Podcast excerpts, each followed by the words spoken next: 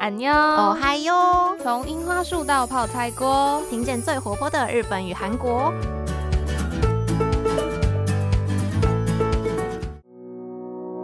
皆さんこんにちは。 여러분안녕。私はゆいです。我是杰一。 저는수지입니다。我是秀智。我们前面几周跟大家都聊了一些比较轻松的主题嘛，像是之前的愚人节特辑，还有在前阵子上传的吉卜力男神，就是最帅 Top Ten 有谁？吉卜力男神那集真的是非常的失控，不知道大家还有没有印象？我们全程高八度主持。杰一跟秀智那时候真的是在录音室里面大爆少女心。对啊， 就一直想说啊，这个人怎么才这个名字啊？为什么他在这里就不会出现之类的？大家可以很明显感受到我们的喜好，对不对？对对对，然后不过到这里突然发现，哎，两个人的那个 tension 突然间回到冷静，变得比较沉稳一点。我们现在要以一个比较呃，就是新闻人的口吻，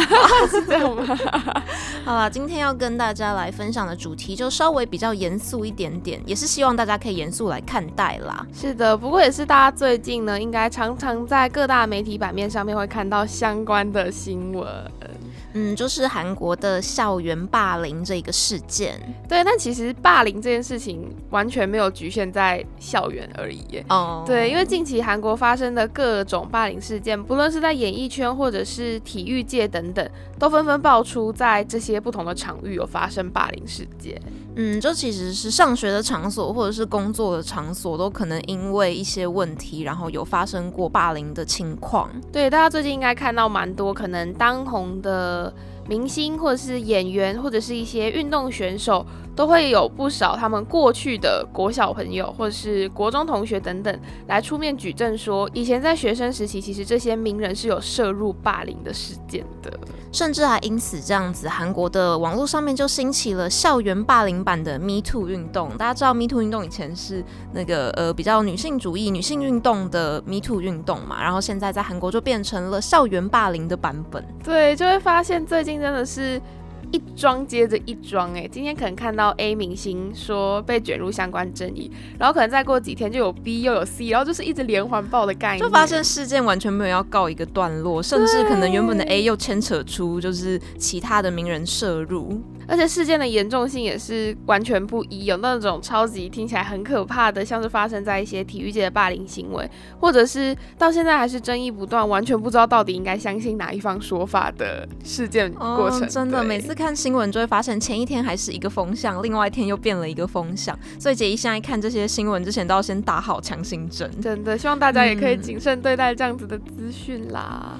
可以说其实可能因为韩国他们非常的重视别人的眼光嘛，而且他们也追求高度的集体性，就希望自己在某一个团体或者是某一个群体里面是有归属感的。所以在这样子的算是他们民族的一种特征底下，氛围底下，没错，这样的霸凌相关事件可以说是无所不在耶。嗯，虽然说其实，在台湾可能也是有很多校园霸凌的事件。当然，霸凌这个东西不是说局限就只会发生在韩国，或是我们今天把它挑出来跟韩国做连接，就是韩国特别怎么样。但就是大家应该也有发现，说这件事情在韩国其实是格外常被拿出来报道，或者是做成一些公开的戏剧作品等等，让大家去再次审视一下这样子的问题。嗯，因为不管是校园霸凌、职场霸凌，又或者是刚刚提到的体育界的霸凌、演艺圈霸凌等等，他们都可以说是现在韩国社会一个嗯蛮严重的社会问题的感觉。真的，那今天主要要谈的就是校园霸凌的这个部分。我把它特别挑出来说，是因为韩国的校园霸凌真的是尤其严重啊。其实杰伊印象最深刻的一点是，我在看很多韩漫的时候，里面都会纷纷出现有关于校园霸凌的情节。是的，除了像我们刚刚提到的戏剧作品之外，其实现在像是兴起的网络漫画、网络剧等等，随处在任何一部作品里面，你都可以看到校园霸凌的影子在里面。嗯，你就可以看到一个类似胖虎的人出来，然后欺负主角。没错，但最可怕的点其实是。因为大家是在戏剧作品或者是网络漫画作品里面看到校园霸凌这样子的事件，我们就会觉得天哪，好可怕，或者是呃这些加害者很可怕之类的。真正可怕的是，你发现这些事情不是只存在在戏剧作品里面，反而是其实它在现实生活中的每个角落可能都正在发生。可能就是因为这个问题真的太深刻、太严重了，所以才会有这么多的，不管是戏剧作品，又或者是漫画、动画作品等等，是以校园霸凌作为一个主轴或者是次要的子题。是的，那根据韩国教育部发表的二零一九年学校暴力时态调查结果，发现以小学四年级到高中三年级的学生，总共四百一十万名对象来做这个调查，其中就有发现受到学校暴力的学生多达六万名，诶，比例大概是二零一八年的。再加上一万多名，然后从类型来看呢，也是非常的五花八门。其中最大宗的语言暴力占了百分之三十五点六，集体排挤占了百分之二十三点二。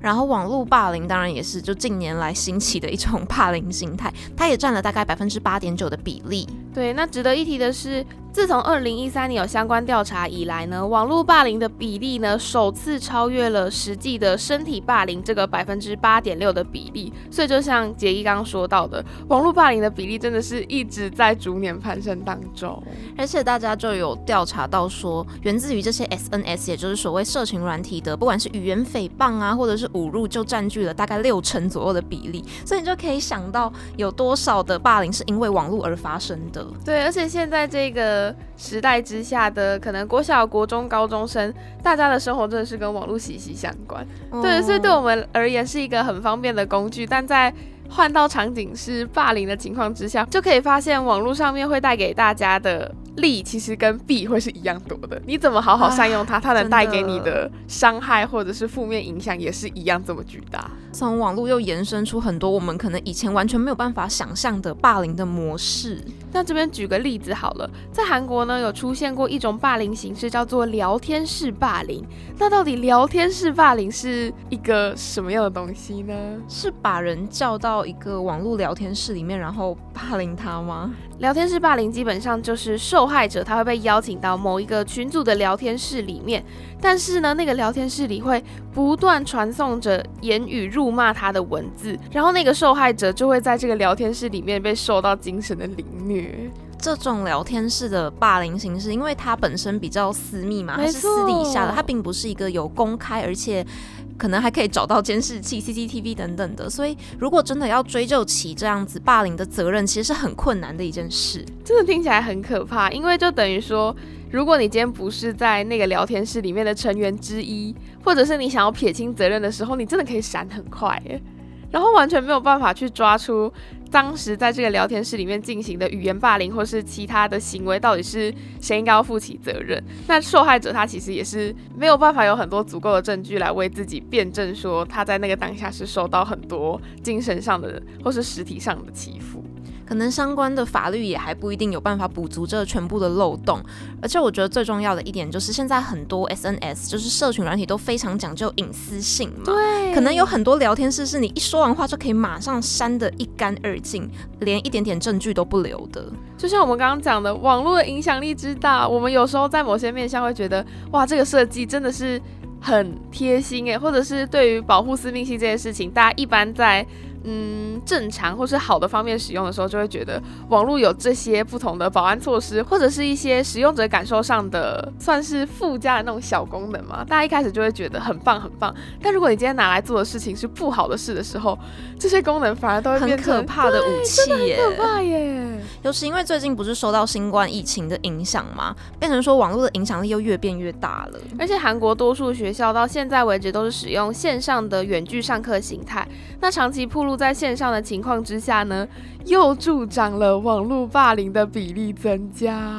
啊！毕竟它就是一个没有空间限制，我只要打开手机，随时随地都可以促使它发生。对，因此网络就变成了许多暴力加害者的一个聚集地。真的万万没有想到，疫情居然变相助长了这样子的行为，变得更严重哎。嗯，但某种程度上，可能因为疫情，所以肢体暴力有稍微下降一点吗？不知道，这真的是 好难说啊，双面刃的一件事。那除了霸凌之外呢？其实大家可能也有耳闻听过，韩国其实它的自杀率也是在全球以及亚洲相当高的一个国家，而且他们的自杀率之所以会如此的居高不下。大多也跟他们的霸凌问题太严重是有关系的。毕竟受到长期的欺凌或者是被霸凌的受害者呢，对他们来讲，其实自杀会变成是他们解脱的唯一的方式。嗯，但我们在这边真的是还是不鼓励自杀啦，希望大家还是要可以有机会好好的找到帮助。这样，那对于受到霸凌的被害者来说呢，或许是上课时间，或者是他自己短暂去上厕所的三五分钟，会变成他们在校园生活里面唯一可以喘息的一个空间。就是讲起来真的是很悲伤啦。对，像我们刚刚有提到说。大部分统计遇到最多的校园暴力是语言暴力的这种类型，还有像是恐吓、霸凌、身体虐待、跟踪骚扰以及一些诈财勒索等等，其实都是还相对蛮常见的霸凌形式。嗯，那当然可能一些呃性骚扰等等的行为啊，也是有发生。那这边可能大家就会浮现出一个疑问了，毕竟像台湾就会有一些反校园霸凌的自治会啊，或者是相关的团体，对对对，这边可能就会有人想说，哎，那在韩国的话，如果霸凌的行为如此常发生，那为什么这些人他们不去向老师或者是学校单位来求助呢？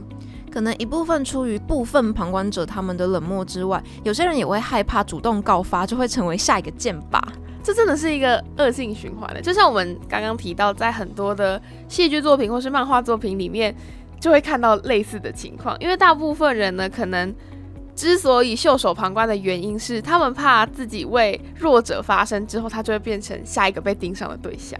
哇，听起来真的是好难过的循环哦，这样子。对，那除了这个理由之外呢，其实还有很多学校。真的接获了实际发生的霸凌事件，他们也会选择大事化小，小事化无。有一种家丑不外扬的感觉吗？其实这会让我想到电影《熔炉》的情节，呃，里面发生了那么严重的霸凌，大家可能会想说，啊，都已经严重到这种地步了，为什么还没有被公开侦查，或者是他们还没有得到应有的制裁呢？其实很多时候可能是因为掌握权力的一方，不管是学校方或者是呃委员会方好了，他们可能没有真的挺身而出。对，大部分的人会选择隐晦掉，毕竟不是什么光鲜亮丽的事嘛，所以大家也觉得。如果我能让他就是云淡风轻的过去，我可能也会过得比较轻松一点啊！天啊，讲到这边真的觉得好沉重哦。没错，真的有点唉，要处理这个相关的主题，真的是不知道该从何着手比较适当哎。也因为这样，所以韩国社会产生了我们接下来要介绍给大家的所谓的校园霸凌帮手中心。又或者是有些人会叫他们复仇者服务，对大家听到这个名字可能会觉得有点陌生，而且它后面还是叫做帮手中心，希望大家不要误解它是一个什么很好的机构。我们现在会好好跟大家解释这样的组织是做什么的人们。嗯，所谓的校园霸凌帮手中心啊，顾名思义，它其实是要为受到校园霸凌的一方，也就是为受害者来复仇。它其实严格来讲是一种。反霸凌的商业现象，听到这边大家就知道，他们锁定的客群就是这些校园霸凌的受害者嘛。其实超难想象的，一开始秀智知道有这样子的所谓的，该说它是机构或是组织存在的时候嘛，我会觉得非常的冲击。那他们这些霸凌帮手到底会做什么呢？他们的服务项目包含各种的专案类型，其中最常见的一点就是协助现场搜证。这些校园霸凌的所谓的帮手们，他们会在接受到受害者的委托之后，然后派人跟着他到被害者的受暴现场附近，可能去录影存证啊，或者是录音存证等等的。那他们就会以手上握有的影音证据来向该受害者的学校或者是相关的教育机构来说，如果你们不好好处理的话，我们就要把这样子的影音证据公诸于世，以此来对他们施压。而且我们还有搜集到他的价码哦，就是他一个礼拜是收费两百八十万韩元，大概是新台币八万左右。意思就是，如果今天受害者他提出相关的委托的话，那他可能一周之间的时间，他的身旁或是附近都会跟随着这样子的帮手。那他如果真的在这段期间受到呃一些被暴力的行为的话，那他这些帮手就会帮他收集各种证据。然后再看这些证据到底要怎么拿来使用，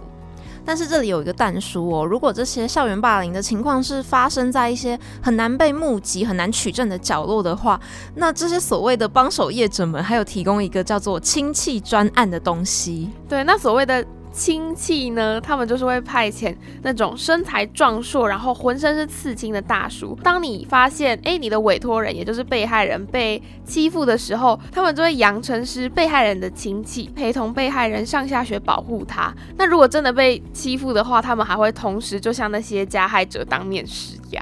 嗯，那这样子的价码一天大概是收费五十万韩元，也就是新台币一点五万左右。哇，其实大家听到这些，应该已经觉得。非常的价值观冲击了吧？嗯，因为某种程度上，他们的校园霸凌居然已经来到了会成为一种商业现象的地步。对，不过到这边真的会觉得很无奈，因为为什么受害者需要诉诸于这样子？我们觉得非常没有办法想象的帮手，就是因为他如果要在他所处的校园，或者是所处的现在这个社会现况里面找到任何人来帮他，会发现他没有人。可以，就是一件很不容易的事情。不管是他想要走一般的法律程序，又或者是校园里面能够提供给他的各种资源，也许都是不够的。没错，所以才会因此出现这种有点走歪了吗？有一点变态的形式来变成是给予他们协助的对象。嗯，因为可能有一些校园霸凌的帮手中心呢，他们还会派人去加害者。可能他本人或者是他们亲戚的工作场所，变成说软硬兼施的给他们压力。没错，这有点像是，毕竟委托人告诉了这些帮手之后，他们就会知道现在的情况是发生了什么样的事情，又很像是我们平常在一些戏剧作品里面会看到的。既然我没有办法拿你怎样，那我就去让你的家属也感到不便，那就从这方面去施加压力之后，而且前面还有特别强调它是工作场所。所以你其实你的同事们根本就不会知道你家里的小孩或者是家人发生了相关这种不光彩的事情。那如果我今天把这个当做把柄去给你施加压力的话，那你是不是就会好好出来处理相关的事情呢？但我觉得这种手段到最后可能已经变成有点像是。霸凌反霸凌，但又霸凌回去。对，所以其实所谓的这个校园霸凌帮手中心，我们一开始就先跟大家打预防针，说他这个帮手不是我们正面想的那种给予很积极，然后很正规的帮助手段的一个组织，而是他有点像是，既然你要走法律程序或者是一般的。要好好解决问题，不行的话，那我就不要跟你好好解决了的那种概念。它本身也是充满了争议性的一种模式啦。对，那我们刚刚有讲到，之所以会有人诉诸这样子的解决问题方式呢，就是因为不少受害者的家长，他们也指出，即使校内发生了真实的霸凌事件。多数校方他们真的会选择隐匿案情，所以就助长了家长想要为自己的小孩来争一口气吧，就觉得我的小孩被如此对待，但是为什么没有人看重这件事情？所以不管是家长或是被害者本身，他们才会动用私刑来向这样子的单位诉诸他们的正义。对对对，没错。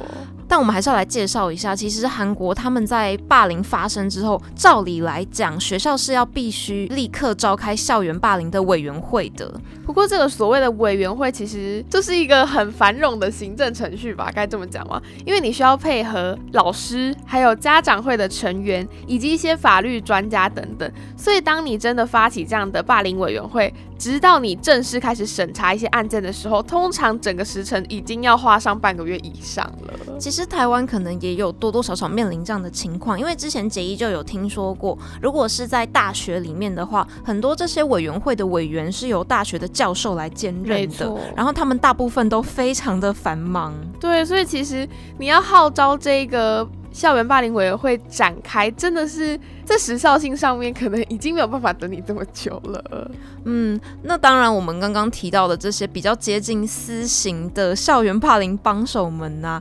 他们的报复手法其实也是引发了韩国社会不少疑虑。对，那在有出现这样子的组织之后呢？高丽大学社会系的教授就有针对这样子的行为发表他的意见，他就说到，这种私人的制裁方式，其实终究只是另外一种形式的暴力，最终还是需要根本的改善一些官方的法律程序，也就是改善校园霸凌委员会的方式，才能根除所谓校园霸凌如此嗯猖獗的这个现象。哦，听起来真的是真的好沉重。对啊，哎。那我们再来回到，其实，在开头有跟大家说到，不管是校园霸凌，又或者是体育界、演艺圈的霸凌，最近真的是闹得沸沸扬扬的，有很多明星和艺人都被爆料说，过去曾经有发生过校园暴力的情况。那这边就要来跟大家更新一些部分。不过在进入这个部分之前呢，秀智要先。和大家告白一个我在准备节目之前受到的非常巨型的冲击，我好像可以想象是什么样的冲击耶。是的，因为最近大家也知道嘛，就真的被爆出卷入相关争议的艺人明星们实在是太多了，所以秀智当时呢，想要进到韩国的入口网站去搜寻相关的资料，看最新的情况到底是更新到怎么样，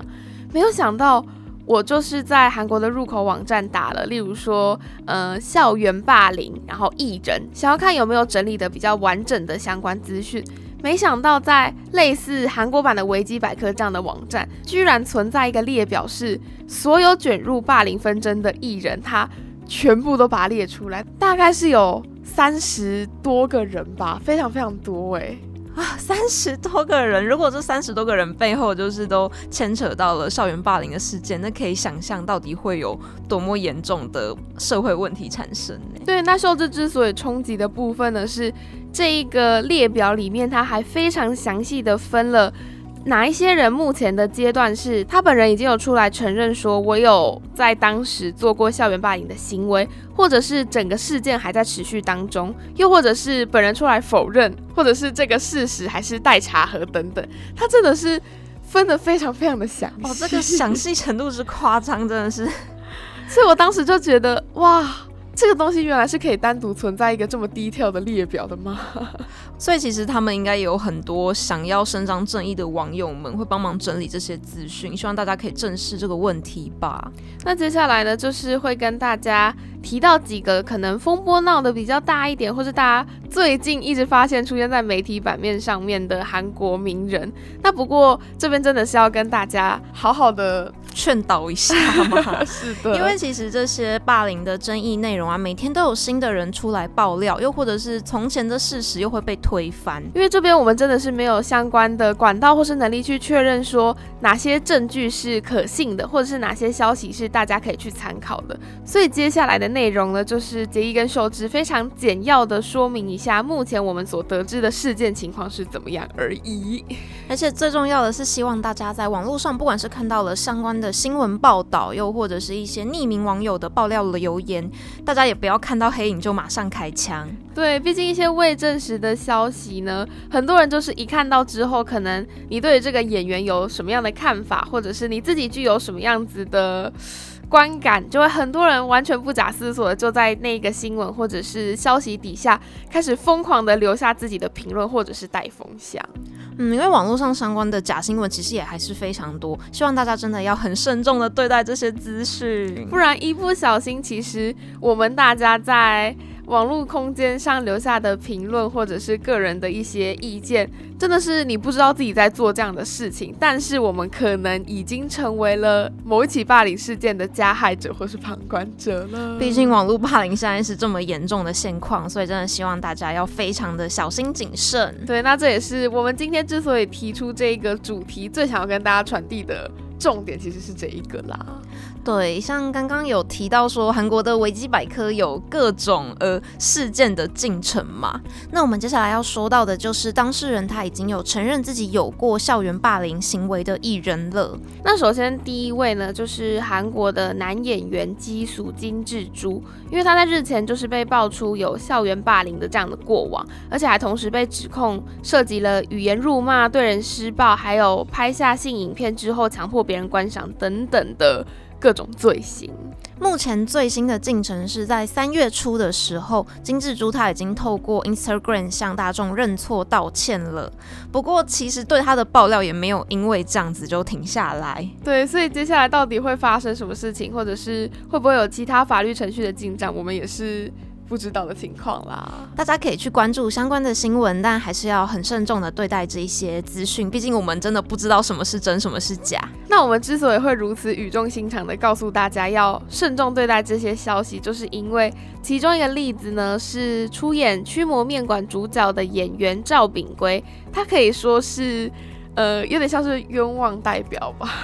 赵炳圭他就是之前演过《天空之城》的那一位很年轻的演员，然后今年年初也因为驱魔面馆的关系，所以人气就是直线上升，up up 的状况。对，那这位年轻演员呢，当他自己还有大众都觉得哇，他好不容易就是熬出头了，然后当上主角，遇到一个很好的作品，开始在自己的演艺生涯里面可以有一种起飞的感觉。的时候呢，就在这一部《驱魔面馆》播完没有多久，他就被卷入了校园霸凌的争议。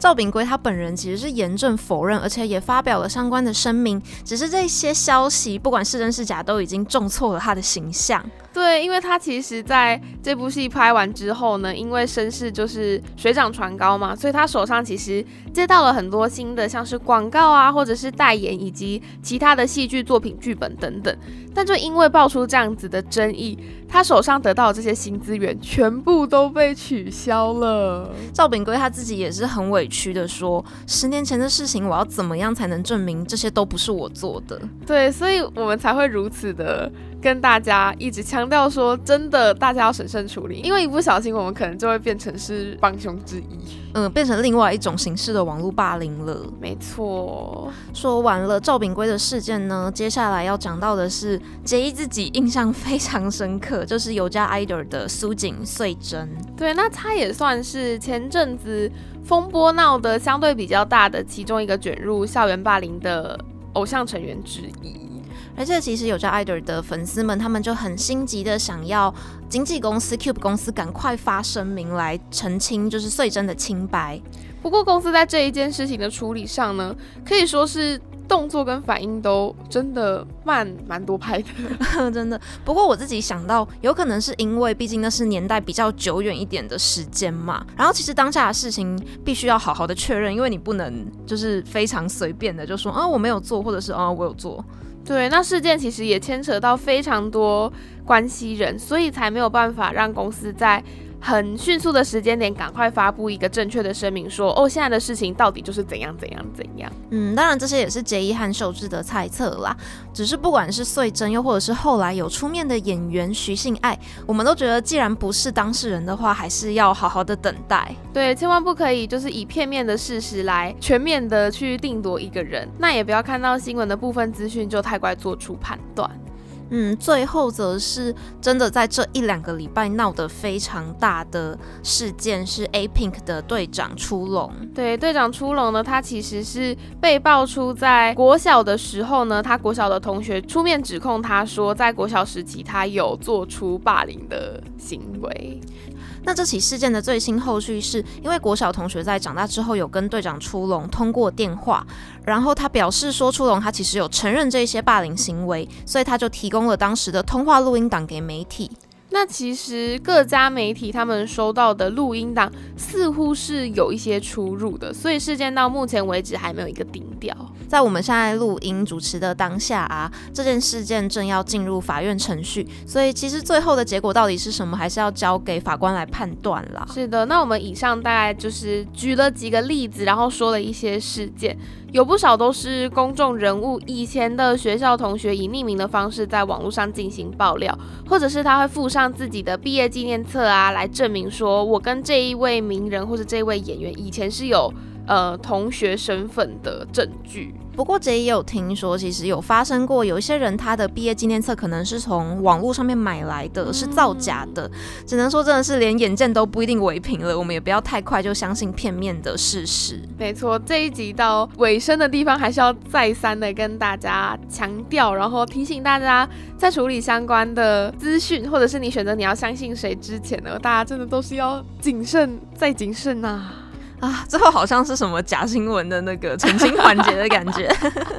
是啊，好啦，那我们这一集真的是讲了比较严肃沉重一点的主题，但也还是希望可以透过这个韩国目前有一点点严重的校园霸凌社会问题，来让大家知道说，其实我们现在所处的社会有很多人是需要我们的爱和温暖。希望大家不管未处什么样的角色，或者是身边遭遇过什么样的情况，或是你亲眼看到什么样的情况，我都希望大家可以以一个比较健康的。心态跟比较成熟的处事态度来面对生活或是社会上遇到这样子的事情。如果说现在的法律或者是其他的处事方式有什么还不足的话，那我们就好好的监督政府吧。没错，那今天这集的节目就要到这边跟大家说拜拜喽。我是杰一，我是秀智，马丹呢，安妞。